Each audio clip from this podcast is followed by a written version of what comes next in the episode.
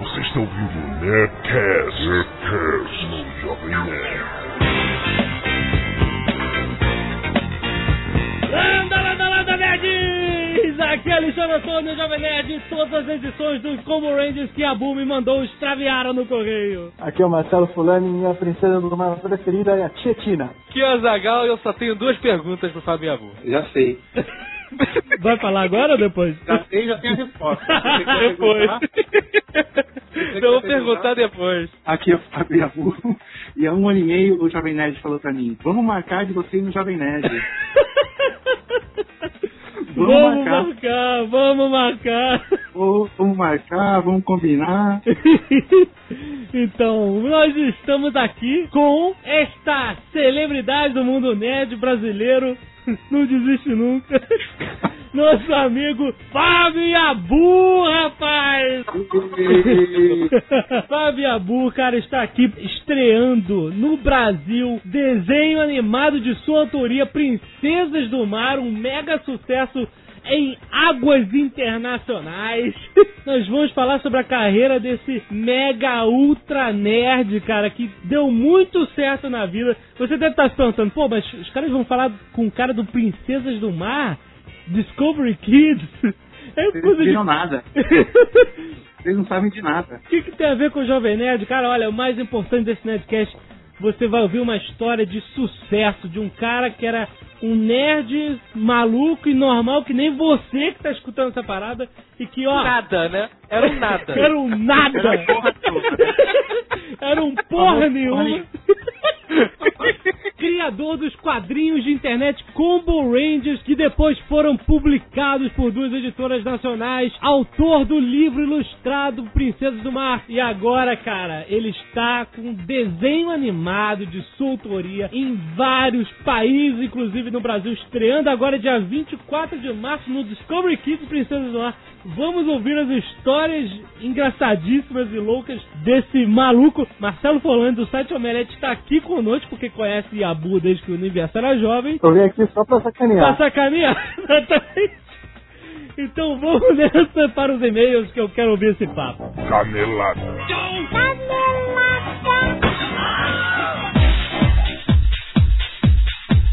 Muito bem, vamos para as nossas leituras de e-mails e caneladas. Olha quem está aqui comigo hoje. Olá, nerdalhada. A senhora Jovem Nerd. Pois é, na falta de, fiquemos com.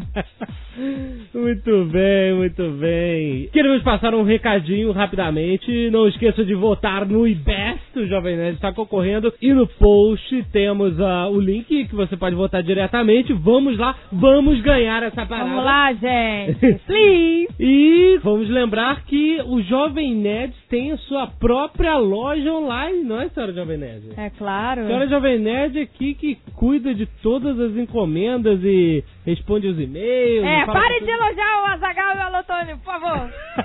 Obrigada, Azagal e Alotônio, pelo excelente serviço. Ah, Senhora Jovem Nerd, é, você também é reconhecida pelos nerds. Nerdstore.com.br é o endereço direto para a loja. Você lá tem camisa Jovem Nerd, action figures, livros, tem a Batalha do Apocalipse do Eduardo Spor. E quero lembrar, tem um livro muito maneiro que eu li para pesquisar para o nosso Nerdcast sobre Japão, que foi o número 95, que você deve ouvir agora, que é o livro Os Japoneses, da Célia Sakurai.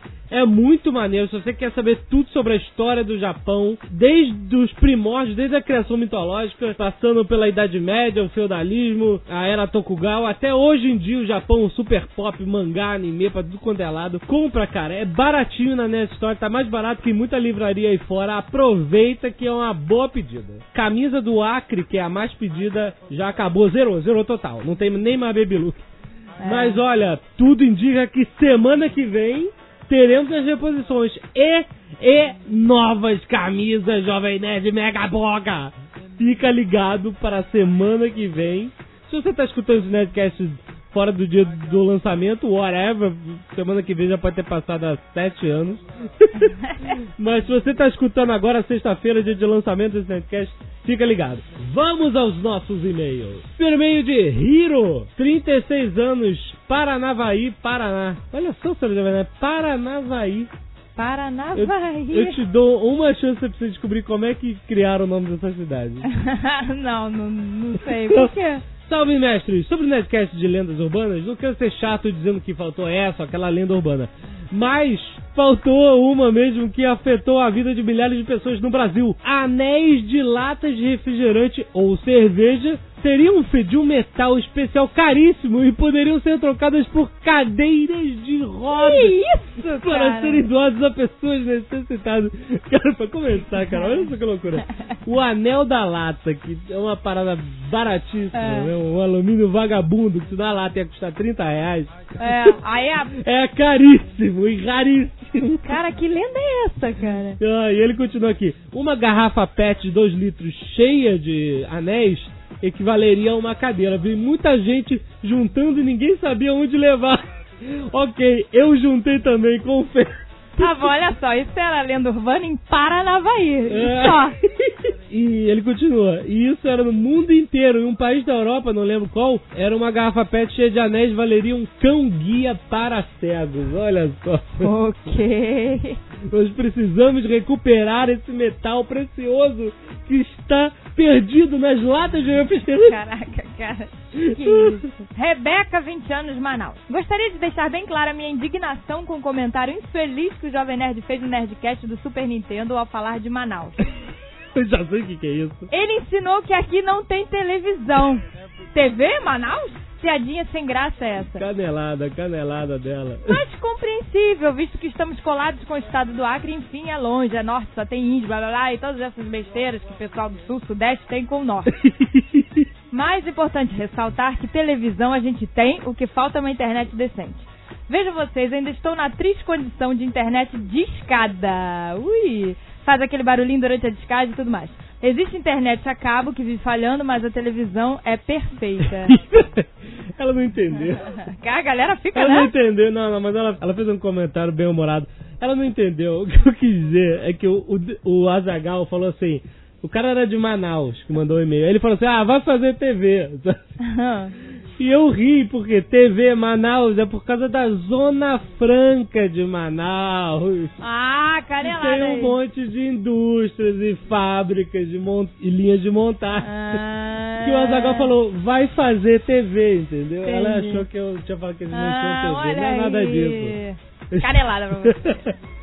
Mas é isso aí, um abraço pra vocês, sucesso com os Nerdcasts. Minha maior curiosidade é saber como é a voz da portuguesa sem o sotaque.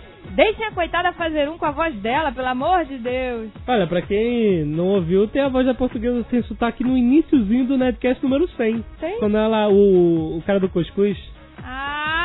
Aparece é. rapidinho, se vocês quiserem matar a curiosidade. Dá pra ouvir. Então, Vamos lá.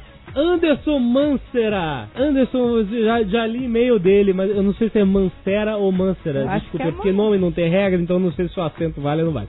É, não tem acento. Anderson Mancera, Rio de Janeiro. Ouvindo o Nerdcast sobre lendas urbanas num trecho que vocês citam a Xuxa, lembrei de uma lenda dos tempos de ginásio que recentemente me fez sentir um total imbecil. Pois bem, quando eu tinha uns 9 anos, lá na época do He-Man, Smurfs, etc., meus queridos coleguinhas de classe viviam dizendo que a Xuxa tinha ficado rica às custas de um pacto com o demônio e que a prova disso era a maneira com que ela iniciava o show da Xuxa. Cara, coitada Preste da atenção. Xuxa. Sempre a Xuxa. Ao sair da nave espacial, a primeira coisa que ela fazia era acenar para todos, fazendo um gesto do capeta com as mãos, aquele que os metaleiros usam. Olha só. Como eu estudava de manhã, nunca tinha assistido o início do show da Xuxa. E de cara achei a ideia ridícula. Mas mesmo assim aproveitei o primeiro feriado para conferir o tal gesto da moça. E pasmem, ela realmente acenava com o símbolo do dedo. Caraca. Podem conferir em qualquer vídeo do YouTube. Fiquei com a certeza de que ela realmente é um pacto satânico durante Ai, anos. meu Deus, cara. Eis que, agora, recentemente na empresa em que trabalho foi oferecido a nós, funcionários, um curso de Libras, a língua brasileira dos sinais. E qual não foi a minha surpresa? Na primeira aula, ao ver a professora entrando na sala, ela faz o mesmo gesto que a Xuxa fazia. Ai, meu Deus. Pensei, caraca, a mulher tá com cabelo. Deus do céu. Mas não logo em seguida a professora completa. Essa é a Libra para bom dia. Olha aí. bom dia, Cara, me, me senti um lixo. Toda aquela ideia cultivada durante anos caiu por água abaixo num bom dia. Caraca. Ela cara. dava bom dia para os deficientes Coitada da Xuxa, auditivos. cara. E as pessoas achando, cara, falando mal da Xuxa, coitada. Luiz Freitas, médico, 37 anos, de Sorocaba. Um, ele ainda botou o status, né? Não, porque ele vai falar sobre o assunto. Dr. Luiz. E vocês estão de parabéns pelo site pelo Nerdcast. Bem, nesse último podcast foi dito que a genicomastia seria o aumento dos mamilos ou mamilos extranumerários. Na verdade, essa palavra nem existe. Canelada! Caraca, a palavra correta é ginecomastia, que é o crescimento das mamas, e não os mamilos extras nos homens, podendo ser causado por descontrole hormonal ou acúmulo de gordura local. Canelada dupla. E por fim, o onanismo, ou se preferir masturbação, não causa ginecomastia. Isso é outra lenda urbana ensinada pelos nossos pais para que não praticássemos o ato. Canelada tripla. Eu não entendi essa última canelada. O Nerdcast era sobre lendas urbanas, cara. Pois é. A gente tinha que falar lenda urbana. Pois A gente é. não falou que realmente causou, a gente falou que a lenda urbana... É, cara, eu tenho notado só que é o seguinte, os nossos ouvintes médicos, eles são, pô, ótimos em dar as nossas caneladas médicas. Mas eles têm um problema pra entender, às vezes, o contexto das piadas. Pois é, Dr. Luiz. Piadas, Muito obrigado, doutor. lendas. Eric de São Paulo. Estava ouvindo o Nerdcast na volta do trabalho, no metrô, e como de costume, rindo que nem um lunático sozinho chamando a atenção. Como todo fã de Nerdcast. Porém, algo extremamente bizarro aconteceu. Em certo momento, o senhor Jovem Nerd disse que as canetas Bic eram como sondas alienígenas.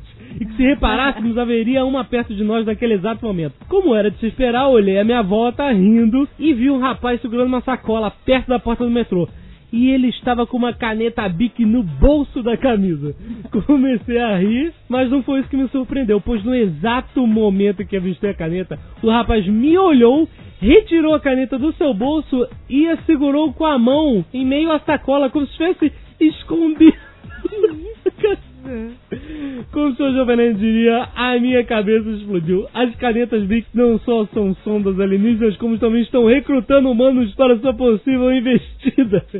Afinal, por que alguém estava com a caneta devidamente acomodada naquele tempo todo resolveria segurar na mão em meio ao metrô lotado, onde mal se pode segurar qualquer coisa nesse exato momento, sem motivo algum? Todos que utilizam as canetas Bic podem estar sendo manipulados, devemos ter total cuidado.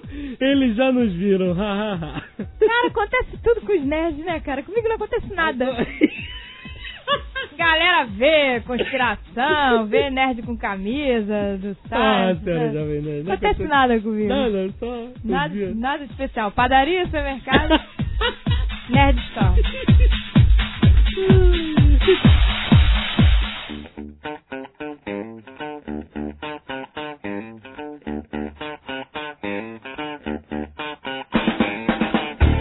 Muito bem, estamos aqui com este maluco. Peraí, peraí, peraí, Jovem Nerd. Primeiro eu queria dizer que esse negócio de leitura de e-mails é uma mentira. Por quê? Como assim, rapaz? Quando ele fala assim, ah, vamos aí pra leitura de e-mails, não tem nada de canelada, nem, nem e-mail de voz, nem nada disso. É tudo uma grande mentira. Falei. Tá desconcertado com a descoberta da grande ilusão da edição? Tô abismado, tô decepcionado. Vamos falar da, da vida desse maluco. Tudo começou com a era Meiji, quando o Japão mandou um monte de gente pra cá. O senhor é filho ou neto de japoneses, senhor Yabu? Que eu saiba, sou apenas neto. Neto. E Yabu significa o quê? Porque os sobrenomes sempre significam alguma coisa. Cerejeira, lago, bonito. Você sabe, não? Cabeça grande. Ah, tá. Começou o primeiro Yabu Facts. A gente vai, a gente vai numerar aqui o Yabu Facts. Nasceu governo significa floresta. Olha só que bonito. Eu saiba, alguém, quer dizer, me falaram, né? que te falaram. Você sempre gostou de mangá e desse estilo, né? Cara, puxando da memória agora, eu vou te dizer que não. Não? O cara quer te derrubar de qualquer Porra, jeito. o né? cara fez fortuna com mangá e essas coisas e pronto, me derrubou. Meu, quando eu era criança, cara, eu gostava tipo de Tipatinhas, Mônica. Ah, lógico. Mangá mesmo eu só fui, só fui ler quando foi tipo 90 e alguma coisinha. Quando saiu aquele mangá Mai, a garota sensitiva. Ah, mas eu já tinha tipo 11, 12 anos. Porque Fábio Abu, pra quem não sabe, ele acabou se tornando um quadrinista por conta própria, metendo pé na porta, tapa na cara na internet. Falindo duas editoras. Calma, vamos chegar lá, vamos chegar lá. Em, em 1998, começou a publicar Fábio Abu na internet, fez um sitezinho, a sua própria história em quadrinhos. Exato. Eis que eram os Combo Rangers. Eu tinha, tipo, 17 anos. Eu lembro, eu lembro exatamente do dia quando, quando eu criei. Eu tava chegando na faculdade, eu morava em Santos, fazia faculdade em São Paulo, e todo dia pegava o ônibus pra ir pra aula e voltar. Peraí, tu ia de Santos pra São Paulo todo dia. Você tá de sacanagem. ônibus? Eu saía de casa, de ônibus. É por Eu isso que de tu não vai na de rodoviária hoje em dia. Isso aí. É por isso, né? Azagal, guarda, mágoa, que numa JediCon, Fábio Abu foi me buscar no aeroporto e não foi buscar Azagal na rodoviária. Finalmente eu entendi por quê. Não, mas eu não, eu não deixei de buscar o Azaghal por causa disso, porque ele foi de ônibus. É porque ele não cabia no carro. Ah, que ótimo. Diferente do Fábio Abu, eu não posso ir com o corpo todo fora. Ele já pode botar a cabecinha pra fora da janela e ir tranquilamente pra todos os lados. Ai, ai, meu Deus do céu. Vamos começar então o primeiro Yabu Factor aqui, já que ele tá falando. Pô, mas peraí, da- ainda que eu, eu nem contei a história ainda da faculdade. pô. Não, não, não, mas é, é que é, um- é meio um flashback. É igual no Lost, tem um flashback aqui no meio. Então tem que ter barulhito. Você tava falando da, da época da, do pré-escola e tudo mais. É dessa época que vem o apelido de cabeça grávida? Isso aí foi na puberdade. Meu Deus do Que céu. história é essa, cara? Não, é que eu tenho um personagem, um dos vilões do Combo Rangers, que ele chamava Cabeça Grávida, né? E como todos os meus personagens, ele é autobiográfico. E Cabeça Grávida era um apelido que eu tinha lá no, no colegial. Cabeça grave, que nego é muito, é muito sacanagem. E aí, como, como é que surgiram os Combo Rangers? E aí, todo dia eu voltava da, eu voltava da faculdade ouvindo o CD do Pokémon. Ah, que eu não ótimo. tinha abso- absolutamente nada pra fazer. Não tinha Nerdcast ainda, né? Eu tinha Nerdcast. Eu voltava, tipo, lendo os Cris da Abril e tal, revista Herói, ouvindo o CD do Pokémon. E eu sempre tive muita vontade de criar uma história minha, né? Uhum. E naquela época, era, tipo, 90, e- 98, e foi quando tinha acabado de sair, tipo, Netscape 3. Olha! E foi uma revolução, assim. Aham. Junto com o Netscape 3, na mesma época saiu o Flash. O Flash 3. E foi outra coisa, assim, que estremeceu o universo. Exatamente. E aí eu vi um site lá que chamava Gabocorp, não sei se você chegou a ver, viu que tinha umas bolinhas passando, assim, com degradê e tal. Que o Flash naquela época era um programa muito bom pra você fazer bolinhas que se mexiam Exato. e tinham degradê, né? Exato. E Combo Rangers, então, no começo foi exatamente isso, eram bolinhas com degradê, sabe? Os Combo Rangers eram uma grande sátira a esse universo de seriados japoneses de cinco carinhas lutando contra monstros espaciais, certo? É, depois chegou o sexto, né? Ah, O não. sexto Sempre tem uma cor né? diferente. É. Exatamente. É, fala aí como é que foi sua ideia, por que, por que você escolheu isso? Você queria fazer um- uma história em quadrinho e aí você decidiu entrar nesse universo dessa zoação. Cara, quando você tem 17 anos, você não escolhe nada, assim, você não decide nada. As coisas caem na sua cabeça e você aceita ou não, entendeu? Aham. E foi exatamente isso que aconteceu. Quando eu cheguei da faculdade aquele dia, eu não tinha nada, eu não tinha nada pra fazer em casa. Eu sentei no computador e comecei a, a brincar com flecha, a fazer bolinhas coloridas, né? Aham. Até que eu fiz cinco bolinhas e falei, ah, isso aqui parece um, um super sentai japonês, né? E, e dia seguinte já tinha a história pronta, já tinha os robôs, tipo a cidade, entendeu? Tinha tudo. Entendi. Mas você desenhava no Flash direto? O mouse, cara. Ah, é porque eles tinham as cabeças bem redondas no início e tal, né? É, lógico, pra fazer bolinha era ótimo. E aí eu comprei lá o domínio comborangers.com.br e, e comecei a colocar historinhas no ar. Da onde veio Combo Rangers? Rangers, óbvio, né? Mas Rangers, é óbvio. Uhum. Mas combo é porque na época, como eu não tinha nada pra fazer, eu ficava o dia inteiro no fliperama, jogando Street Fighter. Não acredito, cara. Marvel Super Heroes versus Street Fighter ou Street Fighter vs X-Men. Uhum. Todos, cara, todos. Eu ficava o dia inteiro naquela porra. E aí eu via combo, combo, combo toda hora na tela, né? Aí eu lembro, cara, eu lembro que na época eu falava, pô, um dia ainda vou fazer uma coisa chamada combo, cara. E foi. Caraca, excelente, cara. Essas histórias de criação são as melhores, né? Puta, cara, as pessoas esperam, sabe? Histórias comoventes e tal. Exato, Sabe? né? E combo representa a combinação dos elementos é, sons econômicos do Japão com o Brasil para dar aquele som brasileiro e tal. Não, é porque eu jogava Street Fighter. E aí via combo, combo toda hora, pronto. Pô, Eu sempre achei que, era, seu pai tinha uma Kombi, cara. Ele tá todo engraçadinho hoje. né?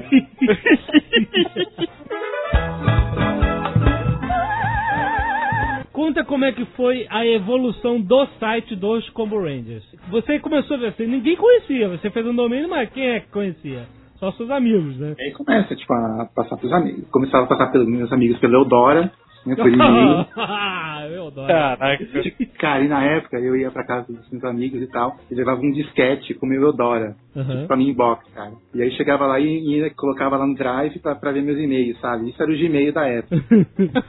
Excelente. Putz, aí eu comecei a divulgar pro, pros meus amigos, tá? Amigos de amigos, e, e toda semana eu colocava uma historinha no ar, é, umas 10, 15 páginas, com algum, algumas animaçõezinhas e tal. Três meses depois teve o prêmio Best, devia ser a primeira ou segunda edição do Best, nem lembro. E alguém resolveu indicar o, o site do Componentes pra categoria infantil. E aí eu fui ver, tipo, já tava em terceiro lugar, sabe? Ficou aí no, no top 5 infantil, e foi aí que eu vi também que o, que o meu caminho na época tava ainda mais pro lado infantil mesmo, sabe? De, de criação. Eu não fazia Combo Rangers no começo pra criança, né? Eu fazia, tipo, pra me divertir, simplesmente. É, o que tava vindo na tua cabeça, né? É, lógico, o primeiro inimigo deles era um monte de cocô, sabe? que ótimo. Inclusive chamava de General Monte. Aham. E as histórias eram super escrachadas e tal. Era meio South Park. Na época, eu tava numa fase meio South Park. Eu queria que fosse algo parecido, né? Mas achei que conforme o, o público foi se tornando mais infantil, as histórias começaram a ir mais pra, pra esse caminho também. O que, que é uma fase South Park na sua vida? Cara, acho que tava passando, devia estar passando a primeira temporada e eu era super fã, assistia todo dia e tal. Eu queria fazer coisas escrachadas, sabe? Piadas com Barbara Streisand e tal. A máscara vai cair agora mais uma vez, hein? Ah. Assim, assim. eu, eu tô aqui, como dizem os dois, uma magia que eu, que eu aprendi com ele só pra escrotizar. Manda. Foi nesse best que, por um acaso, você bebeu um pouquinho além da conta? Olha, o que aconteceu?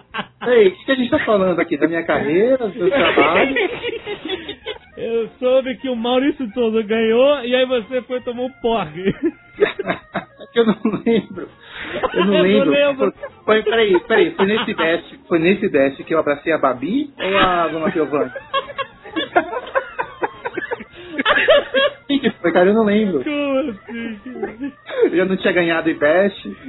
Ai, Ibest. Não quero saber essa porra. E aí estavam entrevistando a Babi. Ah. Eu vi a Babi lá, tipo, ô Babi, Babi. Eu não ganhei o Ibest, Babi. Vai te dar um abraço. Ela falou, ah não, fica calmo e tal. Ela me deu um abraço, tipo, em algum lugar isso deve estar registrado, cara, porque estavam filmando e tal. Acho que era uma entrevista pra MTV, sei lá pra onde que era. Puta merda, excelente. Agora da Luna Piovani, pô, aqui, eu abracei a Luna Piovani?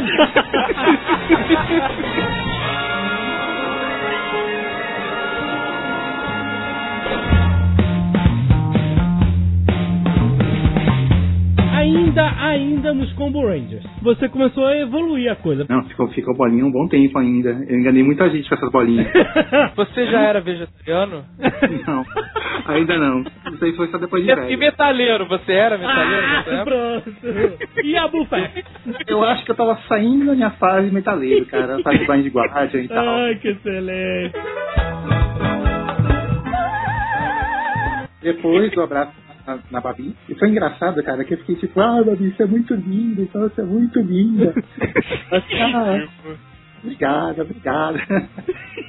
Não veio nenhum segurança em cima de mim, cara. Eles estavam com pena, né, cara? Aí os caras olharam e falaram, é, o, cara, o cara não ganhou o Destiny, pô, deixa ele. O Maurício Souza ganhou, deixa ele. Depois desse episódio fatídico, eu recebi um e-mail da Intel, Ó. que na época estava lançando o Pentium 3. Não. Ia ser a maior revolução da informática. O de sempre. É, A revolução do dia. os caras pegaram lá a lista do IBEST, né? Viram lá quais eram os sites mais bacaninhas e tal. Viram Eu tô falando, a eu tô falando. de votar Vamos votar nessa merda, seus malucos. Tem que votar. Votem em todas as categorias que o Jovem Nerd está concorrendo, tirando as categorias Omelete. Pode votar no Jovem Nerd. Ah, a gente não tá concorrendo com Nenhuma. Graças a Deus, não. Não. Bota uma vez no Jovem Nerd, bota uma vez no Omelete e pronto. Exatamente, exatamente. Viu a importância? Mas aí, a Intel foi lá, viu na listinha. Pegaram sites assim, que usavam mais tecnologia, né? Ah, E na época, um, um site que usava Flash, no Brasil, era. devia ter componentes mais uns 5, 6, né? Então eles chamaram para uma reunião aqui em São Paulo. Eles tinham um, um programinha lá que eu chamava de fodômetro. Dizia o quanto o site era foda, assim, de consumir memória da máquina. aí eles colocaram lá vários sites e tal, que usavam Flash, e consumia, tipo, sei lá, 80% da, do processamento, né? E colocaram Combo Rangers, consumia, tipo, 120, sabe? Travava. Os computadores não rodavam Combo Rangers, entendeu? Caraca. Pô, e aí eles quiseram patrocinar, né? Tipo, vamos fazer todo mundo dessa porra, porque ninguém vai conseguir ver e todo mundo vai querer comprar Pentium 3. Olha só, Jovem Nerd, presta atenção. Eu acho que a gente tem que começar a fazer os Nerdcasts assim com, com tipo 100 megas. Cara, um, giga, um giga. cara. um giga, sabe qual é? Uhum. Que aí a gente arranja a Apple de patrocinador, cara. É, é, vamos. Vocês vão conseguir vender MacBook, vocês vão conseguir vender HD. E, e conexão rápida à internet. Também, Olha aí, quantos produtos. E outra ainda, vocês vão acabar com a concorrência. Ah, Imagina, imagina aquele cara que mandou e-mail pra falar que ele tem todos os Nerdcasts, cara. Vocês vão quebrar as pernas dele. Com o tempo, o, site foi crescendo e tal, foi tendo mais patrocínio. Teve uma época que ficou hospedado no, no Zipnet, no falido Zipnet. Lembra do Zipmail? e aí quando vieram as editoras mesmo? Se eu não me engano, 2001, 2002, que foi quando o site estava no auge da, da popularidade dele, né? Tava, tipo, com 15 mil acessos por dia. Era absurdo o negócio, numa época que a internet não era nem metade do que é hoje. Uhum. Começaram a sair algumas matérias na mídia e tal, e o, o pessoal da JVC, da editora, me procurou para publicar uma minissérie, né? Porque eles pensaram, bom, essa história tem 50 mil visitantes por dia, né? Se a gente tiver metade disso, Já nas bancas, vai ser um puta sucesso, vai ser um, vai ser um estouro de vendas. Você adivinha o que aconteceu? o que, que aconteceu? Não vendeu 10%. Foi um mico, assim, astronômico, cara. Astronômico. Tem revista encalhada aqui até hoje. Faz 6, 7 anos que saiu essa porra, tem revista aqui até hoje. Eu uso de, sabe, pra, pra equilibrar o armário, a mesa. Aí você pode distribuir pelos consultórios dentários. Eu já distribuí, cara, mas elas não acabam. Eu já distribuí, tipo, na rua. Teve uma época, cara, que eu, que eu ia no metrô, cara, e eu tava gente com brains pra todo mundo que aparecia na rua, cara, na minha frente. Não acaba essa porra! O, o resultado que a gente teve foi muito inferior à, à expectativa, entendeu? Entendi. Tanto da JBC quanto minha. E as histórias eram bem ruins também, viu? Devo admitir. Eram. Eu já tava acostumado a fazer história pra internet com aquele ritmo, sabe, de uma história por semana, num formato. Eu inventei um formato, na verdade, né, em Flash, que, que tinha animação. É, tinha umas mini animações no fundo, no poder, na energia, né? Isso era bem maneiro. Exato, eu sabia como fazer pra internet, né? Mas quando eu fui fazer pra banca, meu, pra começar, eu não sabia o que era 300 dpi, sabe? Era- Porque na minha cabeça, eh, eu ia lá no Flash, tipo, dava um save as, Aham. tipo, save as revista, e mandava pra gráfica, entendeu? Aham. Só que não era nada disso, né? Eu recomecei do zero, na verdade. Né? Eu tive que montar equipe e tal, contratar desenhista, colorista. Mas e aí, essa galera tu pagou como? Eles pagaram pra você receber o verbo de produção, essas coisas? E tinha uma verba de produção, que, que eu não lembro quanto que era, mas eu acho que, se eu não me engano, cobria, se não tudo, boa parte dos custos, né? Mas uma coisa acaba tendo que colocar no, do bolso, sabe? Aham. E na época, pra mim, era investimento, né? Então, tive que investir também. Enquanto eu tenho desenhista, na época era o Ulisses Pérez, ele começou a desenhar pra mim, enquanto eu só fazia o roteiro. Ah, olha aí, Azagal. Assim que Ah, tem que delegar. Pera, tem que delegar. Acho que eu tô fazendo o que com você, cara?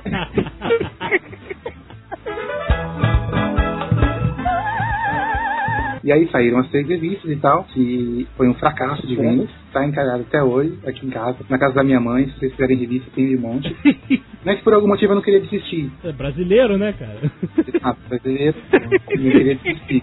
Mas aí, agora que eu tenho que chamar a atenção do nosso ouvinte. Presta atenção, Fábio Abu fez um Lá sucesso na internet. Não, não, não, não, não, olha só. Fez sucesso na internet.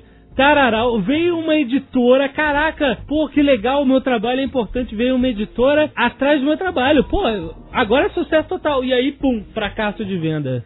O que que ele podia ter feito, porra? Ah, sei lá, uma merda mesmo, não deu certo, não foi comigo. Ah não, o cara não desistiu, compadre. Olha só o final feliz que essa história vai ter, ó. vai, continua. E nessa hora sabe a música que é lá, I believe I can fly.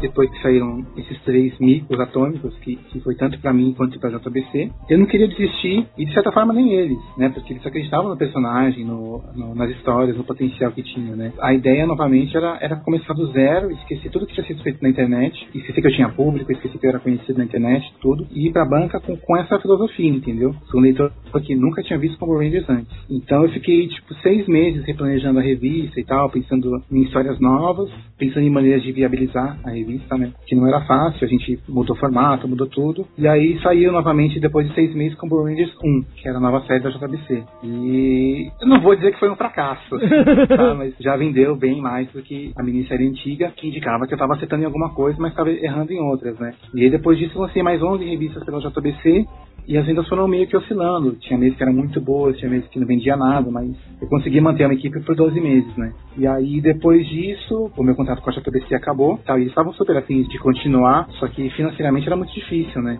Então a Panini resolveu abraçar o título, né? Investir uma grana em divulgação e tal, pra ver se se virava, né? Aí fizeram papel especial e tal, mudaram o formato, formato americano, tinha divulgação nos mangás, nas revistas de linha da, da Marvel, DC e tal, e as vendas novamente fica- ficaram aquém. Até porque o momento no mercado estava muito difícil, né? É, Era um momento que o mercado de, de quadrinhos estava se, se retraindo muito. Eles publicaram 10 edições suas, né, da Nova Safra. Isso, eu tô falando que a revista, tipo, foi do esperado, mas ela conseguiu se manter por 12 edições, depois mais 10, entendeu? Então não era, assim, um, um fracasso astronômico, mas para viabilizar era difícil. E nesse meio tempo você ainda licenciou os Combo Rangers pra fazer bonequinhos, né? Exato, nessa, nessa mesma época teve uma fábrica de brinquedos que me procurou Olha só. para fazer os bonequinhos e tal. E era engraçado que nada naquela época foi uma maravilha, assim, pra mim, sabe?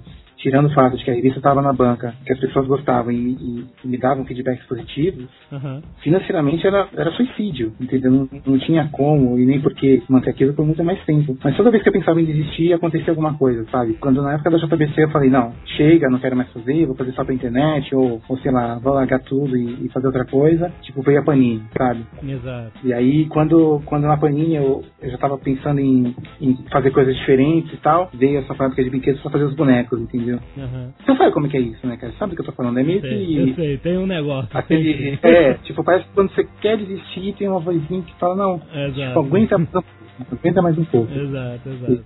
E foi o que aconteceu. O que que aconteceu? Ele nunca ele não desistiu, ele foi indo. Ah! Calma, mas não tá boa a história. Isso foi a primeira temporada.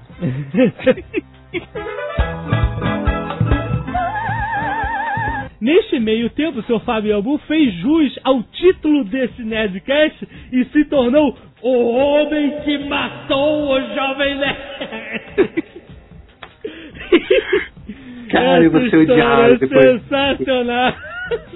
Eu vou ser odiado depois disso. Quem conhece esse site há muito tempo sabe que em 2004 o Jovem Nerd acabou, morreu. Acabou. Morreu. Morreu, falou assim, acabou o Jovem Nerd, um abraço, obrigado pelos peixes. Biete. Beijos, Biete. Exatamente. E aí o que aconteceu? Da onde surgiu isso? Porque eu sou um cara que também sou fascinado pelo mundo literário. Eu quero, A velha história do livro do Jovem Nerd. eu quero Vamos lá. escrever meu livro, etc. E eu não tinha mais tempo pra fazer mais nada. E o Jovem Nerd Ah. não dava um tostão de, né, de, de retorno, não era um negócio, era só uma brincadeira. Então eu falei, cara, então peraí.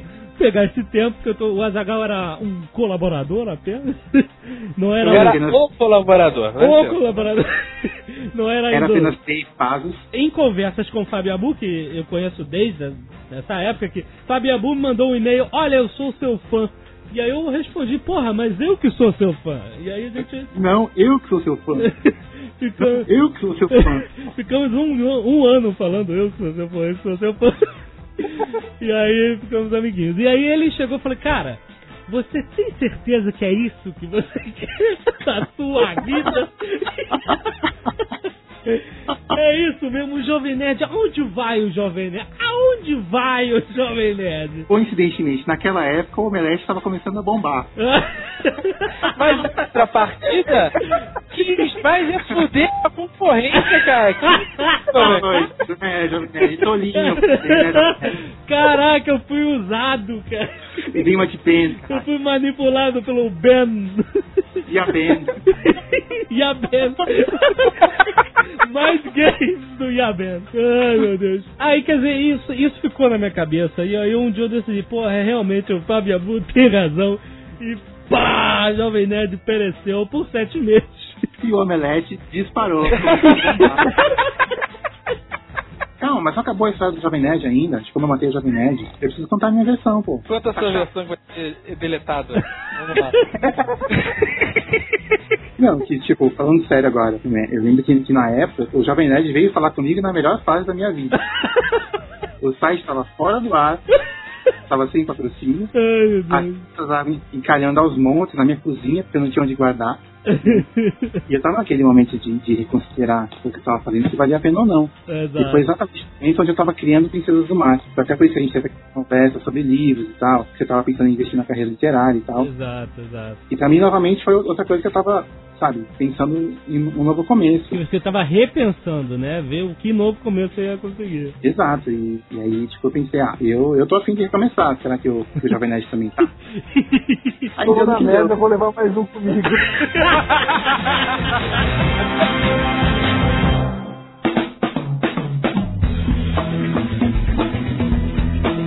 Fábio Yabu Fax, este japonês, autor de sucesso, quadrinista, já foi no programa da Luciana Jimenez, por conta de uma dos campanha que ele estava fazendo para ir para a Casa dos Artistas. Olha que maluco, cara. Bom, aí foi aquilo que eu, que eu falei de quando você tem 17 anos, sabe? Que você não, não escolhe as coisas, elas caem na sua cabeça. Aham. Naquela época da Casa dos Artistas 2, sei lá quando é que foi, 2002, 2003, eu tava fazendo a revista e tal, tava, tava levando, até que comecei a receber e-mails tipo, ah, você devia ir pra Casa dos Artistas, não sei ele caiu na pilha, cara. Eu, Cara, tinha mãe que mandava e-mail falando, ah, meus filhos querem que você vá pra Casa dos Artistas. Eu falei, ah, por que não? Por que não? Tinha a mãe que mandava, né? Filha da mãe que mandava os e-mails você. Ia começar, aliás, aí na época começou a espalhar na, na internet o boato de que, ia tá- que eu era candidato à Casa dos Artistas e não sei o quê. E eu comecei a colocar pilha, lógico, né? Aí teve um belo dia que me ligou a produção da Luciana Gimenez. Olha, cara. Ah, a gente ouviu falar que você é um dos candidatos mais fortes pra Casa dos Artistas. e tal. Aí eu falei, sim, sim, sou eu, inclusive tem a revistinha do Combo Rain e tal. Ai, meu Deus. E aí me convidaram, falaram foi um puta amigo, lógico. Mas, quem lembrava disso, né? Quem? que que tu foi falar? O que, que elas perguntavam, cara? A pauta do programa era os candidatos mais fortes da Casa dos Artistas, sabe? Que não bom, né? Você acha que a SBT me ligou? Mas quem tava lá? Quem tava lá com você? Maurício Matar? Cara, não lembro, mas era aquele ceguinho lá, sabe? o Puto comediante cego? ceguinho. Sabe o que é? Puta merda, cara, Magela. Magela, Isso, exato. Magela, Magela. Era E tu abraçou a era Jimenez no final? Abracei, mandei um beijo pro Lucas. Só eu queria mandar um beijo pro Lucas. só, puta que A vida é isso, cara. A vida é pagar mico. Em compensação, olha só, você... Agora, Fábio vai ganhar muitos pontos no seu conceito, vai recuperar todos os que ele perdeu. Agora, Fábio Abu conheceu pessoalmente Stan The Man Lee, o homem que criou todo o universo nerd dos quadrinhos da Marvel. Stan Lee, você foi lá e você cumprimentou o velhinho. e ninguém pode negar isso. Conta essa história que você tá me devendo desde a época. Eu falo assim, Yabu, um dia tu vai me contar a história do Stan Lee. Vamos marcar de você me contar essa história. Exatamente. Tu vai me contar hoje pela primeira vez. Foi na época do combo, né? Foi, foi bem no comecinho que eu comecei a fazer Combo Rangers e tal. E, e, meu, era, era uma época que, tipo, foi o primeiro, o segundo ano da internet, sabe? Ah, eu já sei. Tu mandou um e-mail pra ele, pô, Stan, sou seu fã. Exatamente. Vou entrar no meu Eudora e vou mandar um e-mail pro Stanley. Olha só, tá vendo, rapaz? É simples assim. Tá vendo? Manda e-mail pro Jovem Nerd. alotônio.jovemnerd.com.br Ele responde tudo. Ah, Responde. olha só, o Jovem Nerd tá com um fã stalker agora na cola dele. Ele faz que nem o Stanley.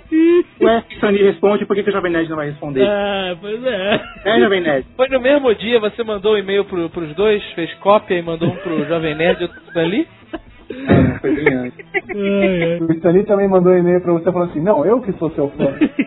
Mas foi na época que o Stan Lee, eu lembro, eu lembro que eu adorava os desenhozinhos de web. Eu comecei a fazer uns desenhos animados de web. Isso do Backstreet Boys. Você mandou um e-mail pra ele e que resposta você teve, cara? Eu mandei um e-mail pra ele pra mostrar o site dos Combo Rangers na época, né? E ele respondeu, tipo, nossa, eu não falo português, não entendi porra nenhuma, mas achei, achei legal. Tipo, parabéns. Aham. E aí eu respondi, tipo, agradeci e tal, que tinha respondido. E tal, e a gente começou a bater um contato. Cara, não acredito que você conseguiu puxar papo com o Stan Lee. Cara, consegui, meu. O que, que você conversava com o Stan Lee?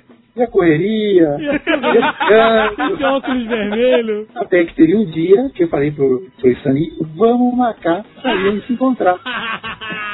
E coincidentemente, naquele mesmo ano, em 2000, o meu grande amigo Marcelo Folani estava indo para os Estados Unidos pela primeira vez. Aham. E aí eu mandei um e-mail pro, Stanley falando, ah, lembra que você falou, vamos marcar?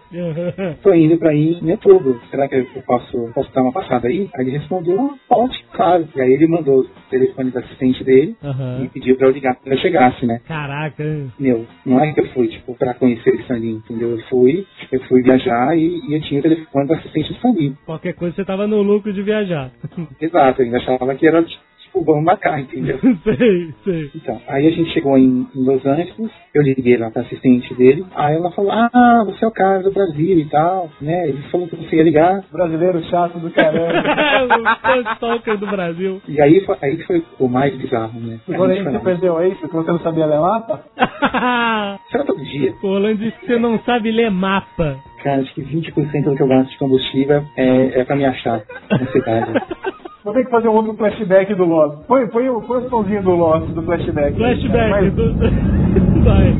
Miyabu, esse nosso amigo, essa pessoa querida, demorou pelo menos umas três vezes que eu tenha contado para conseguir tirar a, a habilitação dele, a carteira de para poder dirigir. Uma das vezes ele saiu na contramão no dia da prova. Então, quando tava em Los Angeles, Não, não, não, não, não, não responda ainda, não acabou. A primeira vez que o Fabiabu estava dirigindo em São Paulo, já habilitado, ele vira na contramão numa rua da Paulista. Meu Deus. Você sabe, você sabe que eu já dei uma marcha ré na Marginal Tietê, né, Jovem Nerd?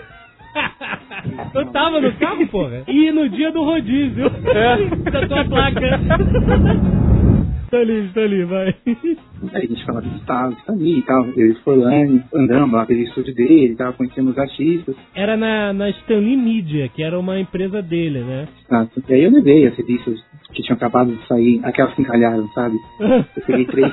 Eu peguei três aqui do meu bolo, levei lá pra ele, tá? Uhum. E ele disse que gostou e tal. Até porque elas eram bonitinhas, só eram, só eram mal escritas. Ele disse que gostou e e tava a fim de fazer coisa junto comigo. Aham. Aí eu falei, Stan Lee fazendo coisa comigo. Quais são as chances? Né? Cara, tá vendo onde é que você se meteu? Um criou o Homem-Aranha e o outro criou o Combo Ranger. Enfim. Aham. E eu voltei pro Brasil falando, caramba, meu, eu vou fazer um projeto com Stan Lee. Agora ninguém me segura.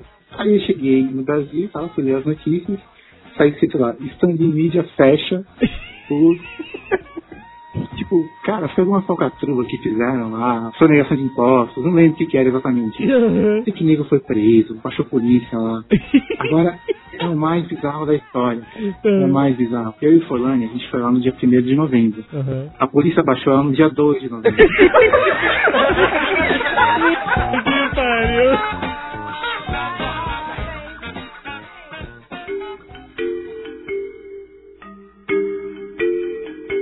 Vamos falar né, aí você pensa, pô, o Fábio Abu, mó azarão, né, cara? A revista dele encalha, o Stan Lee fale, destrói o Jovem Nerd. que cara, cara, como assim? Vai, né? Desiste, meu cara. Mas aí. Isso até frio. Porra, cara. Esse é o último Nerdcast, né? De todos. Caralho! Olha o perigo que nós estamos correndo, É cara. um perigo mesmo. Teve mais um, cara, o Radar Pop. Lembra? Depois que eu gravei o Radar Pop do Cris Dias, cara, ficou uns seis meses fora do ar. Ai, que excelente. Bom, Fábio Abu não desiste, rapaz. Ele tem sempre uma carta na manga. E aí veio, nessa época, meio que nasceu o projeto que seria o grande sucesso, o sucesso atual de Fábio Abu, que é Princesas do Mar. Vamos falar de Princesas do Mar. Você sabe, Jovem Nerd, que eu nunca li, eu não- eu não- até hoje eu não faço ideia do que é Combo Ranger, né? tá, tá eu tô certo. aqui navegando na internet, vendo essas coisas. Hum, falei, cara. Pode ser que o público de Jovem Nerd não se interesse pelas coisas que o Yabu faz, porque é pra criança. Não, porque é pra criança, cara, é isso. Mas o que interessa aqui é a história de sucesso do cara. O cara é foda, maluco. Mas eu- uma vez eu fiz uma pergunta pro Fábio Abu pelo G-Talk e vou fazer isso. Princesas do Mar não é um negócio meio pra mulherzinha?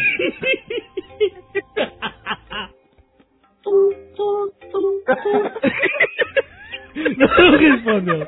Não respondeu. Não, é. É lógico que é, é assumidamente é. E não foi essa a resposta que você me deu. Eu não lembro, fala aí, fala aí. É porque o Fábio Abu escreve Princesas do Mar, é uma história infantil sobre as princesinhas do fundo do mar. Certo? E o Azagal fica assim, meu, cara, isso não é uma coisa meio de mulherzinha. Essa Fábio Abu respondeu, ah, eu sempre fui meio viado mesmo. Tá a fina, viadinho? Tô ligando aqui pra Telé, trabalhando. Vem falar com voz fina, pô. Porra, Telerge, trabalhando, sem pra falar voz fina, porra. Fina é tua mãe, filha da puta. Fina é tua mãe. É assim que você vai quebrar a casa, safado. Sim, voz fina é tua mãe, seu filho da puta. É aqui que você vai tentar a cara, seu sacana. Sou advogado. Grandes merda que tu é advogado. Depois todo advogado. Olha viado. Grandes metas ser advogado. Depois tu tá advogado é viado mesmo. Ô, seu filho da puta. Olha. Ai, vamos lá, seu Luiz Pareto. Ó, Princesas do Mar. Da onde veio a ideia das Princesas do Mar? Eu sei que você tava numa reunião chata. Olhando, olhando de novo, como todos os meus projetos começaram, eles sempre começaram assim, num momento totalmente, sabe, nada a ver. Aham. onde eu não estava necessariamente buscando uma criação nova, uma coisa nova, mas de alguma forma tinha alguma coisa a ver com o momento que estava passando, Uhum. né? E foi justamente aquela época que mais difícil, assim, de compreender, quando a revista não estava vendendo, o site estava sem patrocínio e estava bando de acesso, ou seja, cada, cada pessoa que entrava no site era alguns centavos que saíam da minha conta, sabe? Uhum. Eu estava literalmente pagando uma grana violenta para estar com o site no ar. E eu estava numa fase super difícil, assim, da minha vida. Eu estava praticamente vendendo almoço para comprar janta, sabe? E eu tive que começar a fazer alguns trabalhos para algumas empresas, né? E aí eu fui numa reunião, numa, numa agência de publicidade, onde os caras queriam que eu criasse um personagem, lá, tipo, aquático, né? Aham. E eu já, já achava aquilo um saco, cara, porque, puta, se tem uma coisa que eu não gosto é de desenhar pros outros, puta, eu só odeio. E aí eu comecei a fazer uns, uns rascunhos pros caras e tal, pra, pra ver se, se a gente encontrava alguma direção. E publicidade sabe como é que é, né? Aham. O cara não gosta de nada que você faz, e tipo, quando ele gosta, ele fala, ah, mas dá pra você pegar a cabeça desse aqui e pôr a perna desse? Exato. Pra ontem. É, pra ontem. E vira uma coisa nada a ver. Aham. Até que num dos muitos que eu fiz e tal, eu desenhei uma menina com polvo na cabeça. Sensacional. E, cara, eu, puta, meu, eu vi aquele desenho, cara, eu fiquei louco. Foi Uhum. assim, a sensação que eu tive na época, te juro, foi como se eu tivesse encontrado um bilhete premiado, Aham. sabe? E, assim, absolutamente maluco, pensando que aquela ideia, que aquela ideia era muito legal, que, que dava pra fazer um monte de coisa, mas na minha frente tinha o quê? Um publicitário. Louco pra falar, ah, tira o- a cabeça dela e põe um pé do outro e manda pro cliente. eu, tipo, na minha cabeça, tava torcendo pra ele não gostar, pra ele não falar nada e ir pra aquela reunião terminar logo. Exato. E foi o que aconteceu. Eu mostrei o desenho pra ele, o cara, tipo, não gostou, graças a Deus. Aham. Eu guardei no bolso, a reunião terminou e voltei pra casa, meu. Tipo, maluco, cara. Maluco com aquele desenho. Tipo, já pensando no monte de história que eu podia criar, sabe? Da onde tinha vindo aquilo. Que ela é uma menininha que tem um polvo na cabeça e o polvo faz o, o- penteado dela, né? Exato. Era- E, e na época é- era muito feio o desenho. sabe? Era, era horrível. Eu acho que eu tive muita abstração na época pra, pra olhar pra aquela coisa feia e, e saber que daí podia sair um desenho legal. Aham. E na verdade é uma história muito triste, né? De uma menina careca, né? Careca e sem dedos, que ela não tem dedo. Mas o lance do bilhete premiado, na hora que você, olhou, você chegou em casa, você olhou, tava lá 4, 8, 15, 16, É. 23, 22. Sobe a música, sobe a música dos Trapalhões. É, Trabalhões, cara, meu Mas e aí? Putz, aí eu comecei a trabalhar em cima daquilo, né? Em cima da- daquela, daquelas personagens que nem chamava Princesas do Mar na época ainda. E foi uma coisa meio louca que quando eu criei Combo Rangers, eu esperava e eu queria que fizesse sucesso e negócio ia. Mas quando eu criei Princesas do Mar, cara, eu tinha uma certeza assim, cara, era muito absoluta. Sabe? Era, era como se eu tivesse um, um, um mapa na minha mão, tipo, dos caminhos que eu tinha que seguir e de onde eu tinha que chegar. E que seria só uma questão de tempo. Aí eu fiquei dois anos quase desenvolvendo a ideia, e nesse meio termo eu conheci o meu sócio atual, que é o Reinaldo, que na época ele, ele fazia o licenciamento do Combo Rangers. Aham. E eu mostrei pra ele a polvinha, os primeiros posts que eu tinha, e ele também ficou maluco, sabe? Era muito louco na época, não sei se as pessoas realmente se apaixonavam pelo desenho, ou elas viam algo em mim e falavam, ah, meu, vamos concordar com esse cara aí, tipo, sabe? Deixa o maluco falar, né? Deixa ele falar da menina com polvo na cabeça, sabe? Aham. Whatever. Mas o Reinaldo foi uma das pessoas que assim que se apaixonou pelo, pelo desenho e, e eu lembro claramente ele falando, meu, isso aqui vai ser um sucesso, cara. Isso aqui vai ser um sucesso mundial. Olha, olha o princípio da certeza, rapaz. Não era tipo uma, uma dúvida, não era uma aposta. Aham. Desde o dia 1, cara, era certeza. E eu sempre trabalhei então com essa premissa, entendeu? Eu comecei a escrever os livros, comecei a pesquisar e tal. Você já teve a ideia de fazer como um livro ilustrado desde o início? Não, no início não, porque eu só tinha a personagem, né? Só tinha o desenho bonitinho da. Ou você pensou em botar na internet, que nem Cover Rangers, essa coisa? Não, eu não queria fazer um, um caminho de internet porque eu achava que internet ia ser um caminho muito longo e ia demorar muita energia quando eu podia fazer coisas menores e mais efetivas. Aham. Tipo um livro ou uma série. Mas não é que tudo foi uma as mil maravilhas, né? Eu escrevi a primeira versão do livro, mandei pra uma porrada de editora e as que responderam, tipo, falaram não. Não atrás de não, que o resto nem respondeu, nem se deu ao trabalho, né? Mas você mandou, você tinha a ideia de ser um livro ilustrado e você mandou um texto com alguns desenhos, foi isso? É, na verdade não, na verdade eu mandei uma, a ideia do livro e tal, que eu tava desenvolvendo e falando que eu queria apresentar pra editora, né? Uhum. Eu nem fui tão pretencioso assim, entendeu? Você tinha um projeto que você mandou para as Exato. editoras. E você tinha É. desenhos, a concepção da coisa, e aí você saiu distribuindo. E todo mundo falava não, não, não, não. Mas era só não, era só não seco? Ou tipo, não, isso é coisa de mulherzinha. Eu acho que não, isso é coisa de mulherzinha, é uma coisa de pessoas com a mente muito pequena, sabe? Eu acho que é uma mente que não condiz com um profissional de uma editora. Ou de um site. né? Uhum. Mas eles falavam o quê? Só não? Não, tipo, não, não, não gostei. Não, não. É, A menina é careca, não vai vender. é, não tem dedo. Sei lá. Uhum. Mas ela seria maneira, hein? Se você pudesse trocar o polvo, botar outro já na cabeça dela. Então, por isso ele criou outros personagens, cara. Cada um tem um troço na cabeça. Mas quando lançar o boneco, cara, ele pode, ela pode mudar o penteado. Mas ela vai ficar careca por baixo. Não, mas ela tira o polvo e bota um baiacu, vira punk, sei lá. Já tem, não tem? Tem, tem. Tem, já tem, Azaghal, tem tudo. Eu adoro a professora que tem a onda na cabeça. Achei essa Não. sensacional. Professora Márcia. Daí, desses nãos todos, o que, que surgiu? Até que eu levei pro Marcelo Duarte, né? Que é o editor da Panda Books, criador do Guia dos Curiosos, né? Aham. E ele se apaixonou pelo projeto. A história ainda estava muito embrionária na época e tal, os personagens também, mas ele resolveu apostar. Só que não é que eu cheguei lá e levei o livro, ele falou, ah, meu, muito legal, vamos publicar. Uhum. Eu mandei a, o primeiro rascunho do texto e ele falou, ah, meu, não tá legal, não gostei, Uhum. sabe? Uhum. E eu lembro claramente dele falando, mas olha, seus personagens são tão legais, a sua criação é tão legal que se você quiser, eu publico assim mesmo e vai vender. Uhum. Ou você pega do, do jeito que tá, volta pra casa, escreve tudo de novo e me manda. E foi o que eu fiz. Entendeu? Eu reescrevi o livro inteiro umas duas, três vezes, até que ele, que ele achou legal e tal, e, e publicou. Direto pra livraria, editou o livro e vendeu bem. Não vendeu, assim, não foi tipo um estouro de vendas, né? Foi uma venda, assim, razoável. Mas também você não tinha publicidade. Exato. E essa, aliás, foi outra coisa que, que desde o começo eu tinha, eu tinha em mente, sabe? Porque com o Rangers eu fazia um puto esforço pra divulgar na internet, pra fazer mídia, pra deixar o negócio conhecido quando eu não tinha tempo e não podia me dedicar às histórias mesmo, né? Então, com Princesa do Mar eu quis fazer exatamente o contrário. Eu não queria investir em publicidade, eu não queria, tipo, sabe, fazer nenhuma grande ação na internet, nem em livraria, nem nada. Eu queria meio que escrever o livro e jogar na livraria. Uhum. E ver o que acontecia, entendeu? Escrever a melhor história que eu podia escrever e ver o que podia acontecer. Deixar a história se vender. Exato. Porque na época eu via, tipo, anúncios de. Foi quando o Harry Potter tava bombando e tal. E começaram a surgir os clones de Harry Potter, né? Exato, muitos. E o pessoal vendia, tipo, comprava outdoor na rua, começando na TV e tal. Aí eu, aí eu pensei, meu, mas eu não quero que meu livro venda porque tem mídia ou porque tem dinheiro por trás, entendeu? Se eu cheguei até aqui com esse livro, eu quero que ele venda porque ele é bom. E foi o que acabou acontecendo, né? Isso foi em 2004. Naquela mesma época, o, o meu sócio Reinaldo, ele pegou o livro e levou pra uma feira em Cannes, na França, né? E, e mostrou.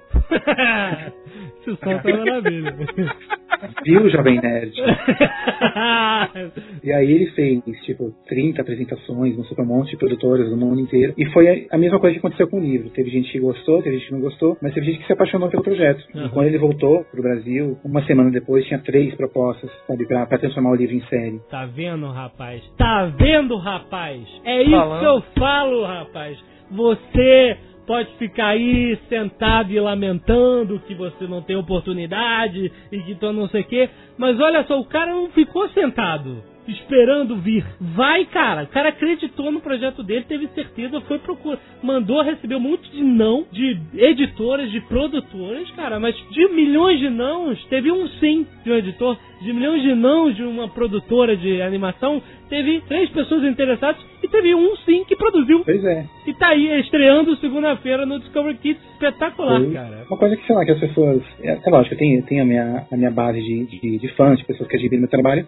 E tem, lógico, as pessoas que, com todo direito, não gostam. Claro. Mas Sempre vai pessoas, ter, cara. Tipo, às vezes, às vezes falam, ah, mas o Combo Rangers era uma merda, ou, ou as primeiras revistas do Combo Rangers eram uma merda, ou o Fábio não sabe escrever, ou tem texto no blog dele que é ruim. Tipo, eu sei, cara, que é ruim, sabe? Eu tenho autocrítica. Uhum. Mas não é porque as primeiras edições de Combo Rangers eram uma merda que eu parei de fazer, Exato. entendeu? Se eu tivesse feito isso, eu tava trabalhando no McDonald's hoje. Flama Filmes é a sua empresa com seu sócio. Isso é produtora, exato. Flama Filmes, sua produtora, em parceria com a Southern Star, uma produtora lá da Austrália. O cara foi literalmente do outro lado do mundo Exato. vender a parada. pra você ver isso aí. Infelizmente acontece aqui no Brasil, a gente não, não enxerga os, os tesouros do mercado interno. O cara teve que ir lá no lugar mais longe possível antes de você começar a voltar pra mostrar que é bom. E a Southern Star coproduziu com eles 52 episódios de 12 minutos de duração, com um custo de produção de 7 milhões de doletas, rapaz. Olha só, você já imaginou esse dinheiro todo, Fábio? Eu não sei nem quantos zeros tem, cara.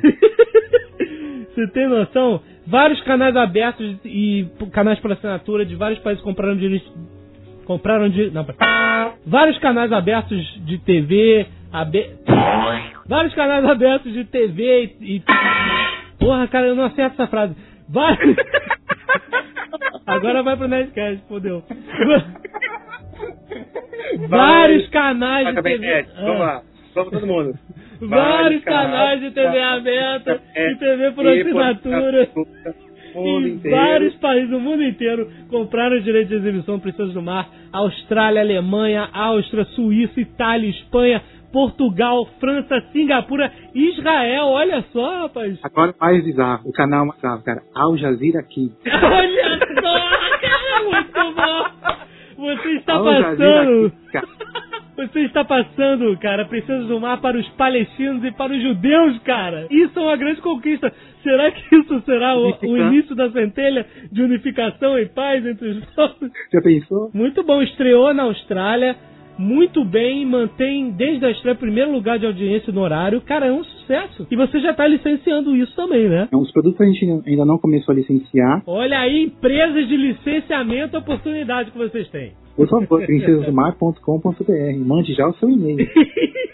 Sim, a gente tem netos que tem filhos pequenos. Olha, bota seu filho pra ver. Qual é a idade, a faixa etária do desenho? Eu diria que é de uns 4 a 6, 7 anos. 6, 7? Então, você tem filho pequeno, cara, bota que é muito maneiro, cara. Eu, o Fábio Abu me mandou um episódio, eu vi, sabe? É criativo, pra criança é super legal. Tá no Discover Kids. Se você tem TV por assinatura, é a partir do dia 24 de março. Que horas? É ao meio-dia e meio, de segunda a sexta, e sábado e domingo ao meio-dia. Excelente, cara. Todo dia da semana vai ter Princesa do Mar. São 52 episódios. Olha, tem muita coisa pra ver, cara. É muito maneiro. Se vocês não quiserem esperar, pode baixar na internet. a menina do MPC passa a legenda pra vocês. E também não deixe de clicar aí no link do Submarino para você comprar os livros para os seus filhos. Princesas do Mar já tem três livros ilustrados. Princesas do Mar que é o primeiro livro, Princesas do Mar Uma Sombra na Água e Princesas do Mar As Cartas de Vento. Vai colocar os links para as pessoas comprarem? Claro. Coloca das bichinhas de Combo Rangers também, que tem cara. Ninguém compra aquela porra.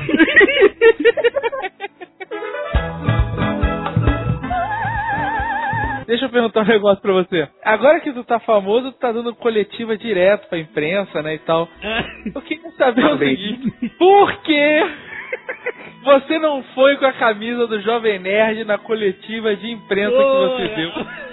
Sabe por quê, ó? Você vai colocar o pi? Posso falar? Vai. Sabe por quê, ô, seu filho da puta? Sabe por que que eu não tava com a camisa do Jovem Nerd? Porque ela estava secando, porque no dia anterior... Ah, eu usei em duas entrevistas. Rede nacional.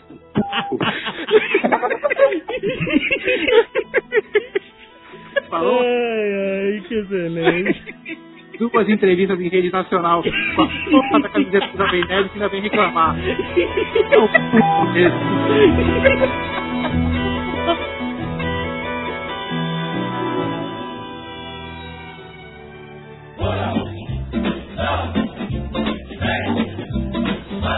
Bom, agora para último bloco, cara, a gente tem que contar as histórias desse maluco. As histórias mais clássicas. Diz o Forlani que o Yabu é um cara todo cool, eu gosto de Lost, eu gosto de Heroes e, e tal, não sei o quê. Pô, não fala da ponte, cara. Não fala quem que falou isso. Ai, tá certo. Agora já era. Mas gostava e era fãzão de Dawson's Creek, Gilmore Girls e Grey's Anatomy. É, não sou. Não, legal. Todas conhecidas séries de mulherzinha. Aqui, aqui, na verdade, eu faço um trabalho, um trabalho de pesquisa e tal. Ai, tá certo. Conhecer o meu público-alvo.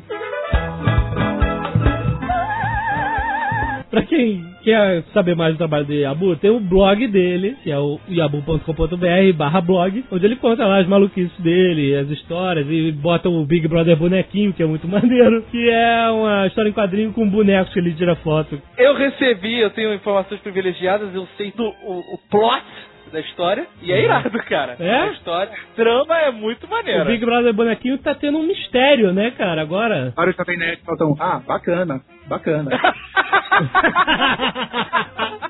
Não, Jovem Nerd, porque é legal pra caralho, vamos fazer um lag, vamos movimentar não sei o que, vamos colocar na TV. Ah, bacana. Tem um mistério aí, rapaz, com as empresas Fará no Big Brother bonequinho. Quem é Jim Fará? Quem é Jim Fará? Quem é? tá interessante, tá interessante. Você quer dar alguma dica? Tem dicas espalhadas no Jovem Nerd, no Brainstorm 9 Ó. e Omelete. Olha Só só, procurar que eu tem mistérios aí. Vai explodir a cabeça de todo mundo, cara. Olha! Tem uma história que ele contou no blog dele que é engraçadíssima e tem que contar aqui pra quem não conhece. Que esse cara, o, o Fábio Aboi, ele é que nem a gente, ele é mó nerdão, ele, ele vai toda semana pros Estados Unidos ver Lost. O cara vai uma grande avião. Inclusive, quer dizer, Heroes também você viu, né? A gente acompanhou sempre em sintonia com os Estados Unidos. Você tem uma história a ver com Heroes que você viajou pros Estados Unidos. Não, não, você não viajou pros Estados Unidos, você viajou pra, pra onde? pra França. Ah, França. Então, tem uma história a ver com Heroes, você viajou pra França, que é muito engraçado. Conta essa história, conta. Porque foi assim, foi ano passado, né? No lançamento mundial de Princesas do Mar. Olha. Era um negócio, tipo, meu, mega bolga, cara. Foi no. Foi em Cannes, né? No, no Hotel Carlton, não sei se vocês conhecem, que é onde, sabe, tem as premiações, as, as celebrações mais luxuosas do mundo. Aham. Olha, que chique. Tá muito chique. Tá demais. Muito. tipo tipo, é lógico que é legal você, sabe, 300 pessoas do mundo inteiro lá pra prestigiar a sua série, o desenho passando os telões e tal, meu, 200 talheres na mesa, que eu nem sei quais usar primeiro. Mas o mais legal, cara, tipo, é lógico, é ver os estantes das outras produtoras, né? Conhecer o que eles estão lançando e tal. Aham. E foi a época que eu tava mais assim, alucinado por Heroes, né? Final da primeira temporada, quando ainda era bom. Exato. Para, para, E aí? para, o Orlando tem um tendo pra fazer. Teve uma época que, quando ele Iabu tava fazendo Bebê Bonequinho, ele foi chamado pra ir no Play TV, na Play TV, de jogar o participar do programa Combo, e ele soltou 20 pérola. Ah. Heroes é minha namorada. que coisa triste, cara. Cara, o que você quis dizer com isso, cara? Pra começar, é mentira. Primeiro sintoma é a negação. É. Pronto, começou. Eu falei que eu era apaixonado por Heroes. Ai, que Tá. ódio. Tem uma metáfora. Eu até me perdi. Do que a gente tava falando? Né?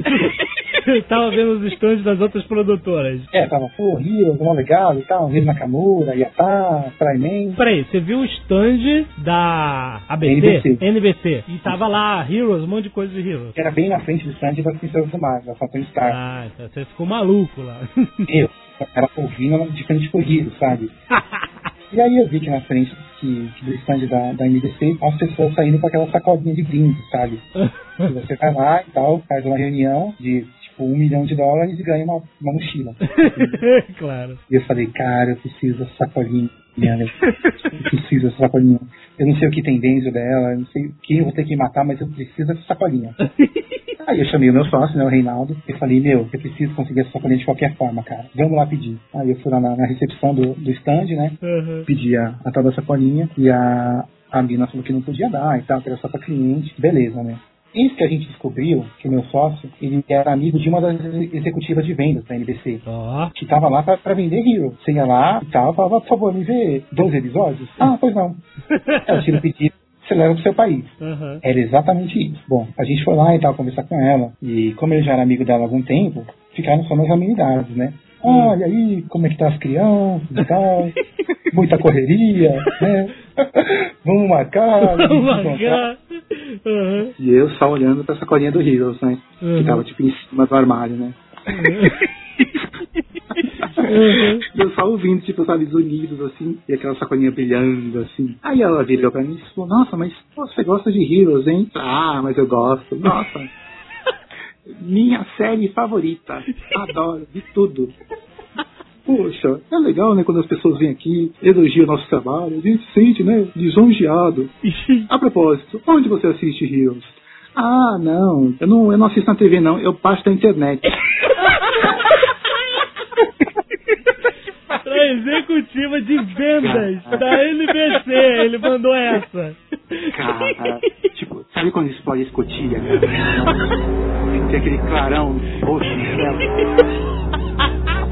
E todo mundo na feira colocou as mãos nos ouvidos, assim. aquele- Só que, meu, eu tava tão alucinado por aquela sacola que eu não percebia a cagada que tinha feito, entendeu? Tu não percebeu que já tinha feito cagada. Eu continuei, né? Aí eu continuei. Não, Seu porque- sócio tava fazendo o que nessa hora? Batendo a cabeça na parede já? Cara, ele tava encolhendo, meu. Ele tem, ele tem 1,90m, cara. Ele tava com 1,20m já. Ele tava tipo átomo, sabe? Tá? Encolheu. Uhum. E eu não tinha me ligado na cagada. Eu achava que ela ia falar, tipo, pô, que legal que você baixa.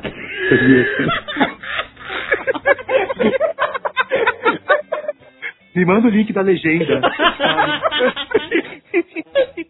Uhum. Aí eu falei pra ela, não, inclusive, eu gosto tanto de rios que eu baixo, só que eu não baixo nem dos Estados Unidos, eu baixo do Canadá, que passa um dia antes. então, então, olha só como eu sou esperto. Eu vejo antes dos Estados Unidos. Cara, amor de Deus, e eu não parava, cara. Eu não sei o que me deu na hora. Eu não parava. E foi numa época que a gente tava tendo um hiato, mas já estava no Canadá. E eu Uhum. falei, e eu inclusive já vi os episódios que nem passaram ainda. Tava maluco, né, cara? Olha que Só legal. Isso tem freio, cara. E aí foi tipo na, no quarto, no quinto diálogo, eu percebi que a mãe tava puta, cara, ela tava muito puta. Aí ela olhou pra mim assim. Ela disse, não, eu sou radicalmente contra esse negócio de baixar coisa na internet. Ah, não, mas depois eu assisto na TV e tal. e começou a tentar consertar, né? Cara, e aí fica pior em mim daqui do soneto, né? Uhum. Ah, não, eu, eu inclusive divulgo né, no meu blog. Cara, é já começou a dar um esporro, cara, um esporro animal. Porque você viaja pelo mundo inteiro e você vê as pessoas perdendo os empregos por causa desse negócio, e que não sei o que, não tinha que ser proibido, e na Espanha, não sei o que lá, venda. DVD na rua. Cara, a mulher ficou fudida, e fiquei escutando, escutando, escutando, Ai, escutando, meu Deus. escutando. E meu sócio tinha evaporado, né? Tava só uma, um montinho de cinzas no- na cadeira dele. E aí, como é que terminou essa história, cara? Você conseguiu a bolsa? Daí, daí, tipo, eu não sei como meu sócio conseguiu, cara. Eu não sei se ele matou alguém, se ele, se ele roubou de alguém, mas ele conseguiu pegar a sacolinha do Heroes, cara. e o que, que tinha dentro? Tinha uma pulseira verde limão, uma camiseta e uma mochila. Ah, que ótimo. Tem uma outra história que a gente tem que contar aqui também. Dizem que é muito bom que você matou uma galinha. Ah, porque o Fábio Abu, ele é todo, todo salve a natureza, né, cara? Todo É. vegetariano. Vegetariano. Só come peixe, porque peixe não, não tem vida mesmo. Não tem né? alma, segundo. Não é nada disso, não é nada disso. Peixe não peida. Se o peixe tivesse músculos na cara e tivesse expressão, você não comeria, cara. Acontece que eu não como qualquer peixe. Ah, Eu como peixes criados, criados em fazendas de peixe. olha, Tá. excelente. Eu como vacas criadas em fazendas de vacas. Mas acontece, Jovem Nerd. Acontece, Jovem Nerd. Como o Marcelo Porão então, já muito bem lembrou, É. peixe não peida. tá certo. Vaca peida. Tá certo, tá certo. Mas conta aí a história da galinha, cara. Você tirou uma vida. Você tirou uma vida, Fábio. Não é que eu matei a galinha. Quando você morrer, ela vai estar esperando você. Ai, mas fale, conte. Meu pai tinha um- uma chácara no interior de São Paulo, né? Ah, E eu tinha tipo, 15 anos na época. Obviamente não era o que eu mais gostava de fazer, não era ir pra chácara, né? aham. E aí, dia que eu tava varrendo alegremente o quintal, Ah, e que uma galinha resolveu passar no meu caminho. E aí eu bati sem querer, lógico, né? a- com a vassoura no pescoço dela, e o pescoço quebrou. Meu Deus, cara! Cara, eu não acredito que vocês estão rindo. É frágil assim ou você tava varrendo com raiva? Não, cara, é muito frágil. Quer dizer, eu tava com Cara. raiva, mas é frágil, é frágil. Eu vou te falar que eu já vi isso acontecer, cara. Meu irmão tava botando as galinhas pra dentro do galinheiro lá quando a gente tava na Espanha, com um graveto no Ah. pescoço da galinha preferida do meu primo. A galinha, ela, ela só inclinou pra trás e pô, de peito no chão. Que horror, cara! Cara, então você tem na sua mente a mesma cena que eu, cara. Ai, Que é a galinha dando voltas em volta do eixo do pescoço dela, quebrado, batendo papo. Meu Deus! Maluca, puta merda, cara, essa galinha vai morrer, o que, que eu faço? Pescoço caidinho pro lado? Não, pescoço no chão. Que isso, cara? Meu Deus! Cara, você não entende. A galinha, ela tem um botão de emergência no cérebro dela que é quando ela morre, ela liga a, a putaria, sacou? Ela fica maluca, cara. Ela usa os últimos segundos de vida ela pra te escrotizar, sacou? Ela ficou girando em volta do próprio eixo, cara. Ai, que horror! ah, maluca, cara, maluca. E, e o chão era seco e começou a levantar poeira. Meu Deus, cara, meu Deus! Foi um filme de terror, cara. E aí, de noite, óbvio, vocês comeram a galinha, né? Calma que não acabou o sofrimento dela ainda. Aí, pô, cara, eu fiquei todo, todo triste e tal. Eu queria acabar com o sofrimento dela, né? Ah. Aí eu peguei uma pá pra separar a cabeça dela do corpo. Meu Deus do céu! Jovem Nerd, Jovem Nerd, o que, que você faria no meu lugar? Cara, eu não sei. Cara, eu não sei. Não Eu precisava sei. parar, terminar com a sinapse de alguma forma. Aí eu peguei a pá e comecei a bater no pescoço dela pra quebrar. Deus do céu! Cara, eu não acredito que vocês estão rindo dessa história.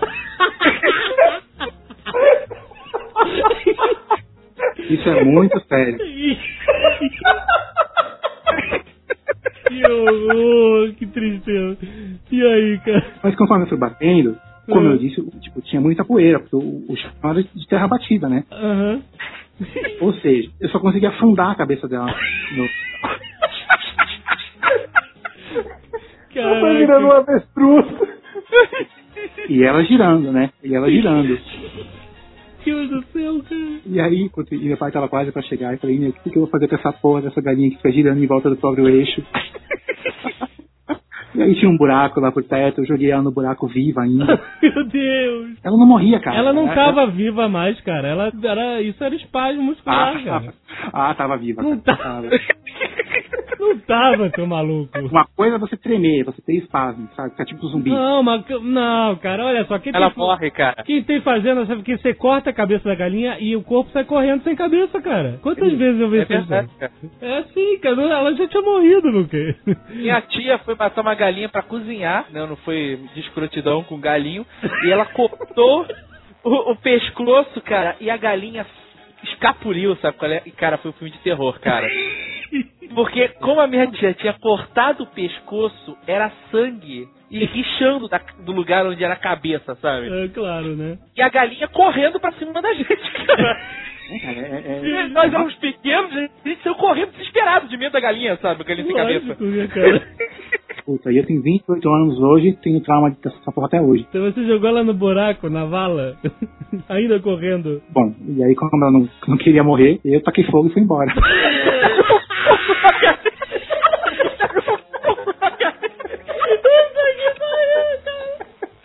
Cara, vocês não estão entendendo. Meu pai tava chegando.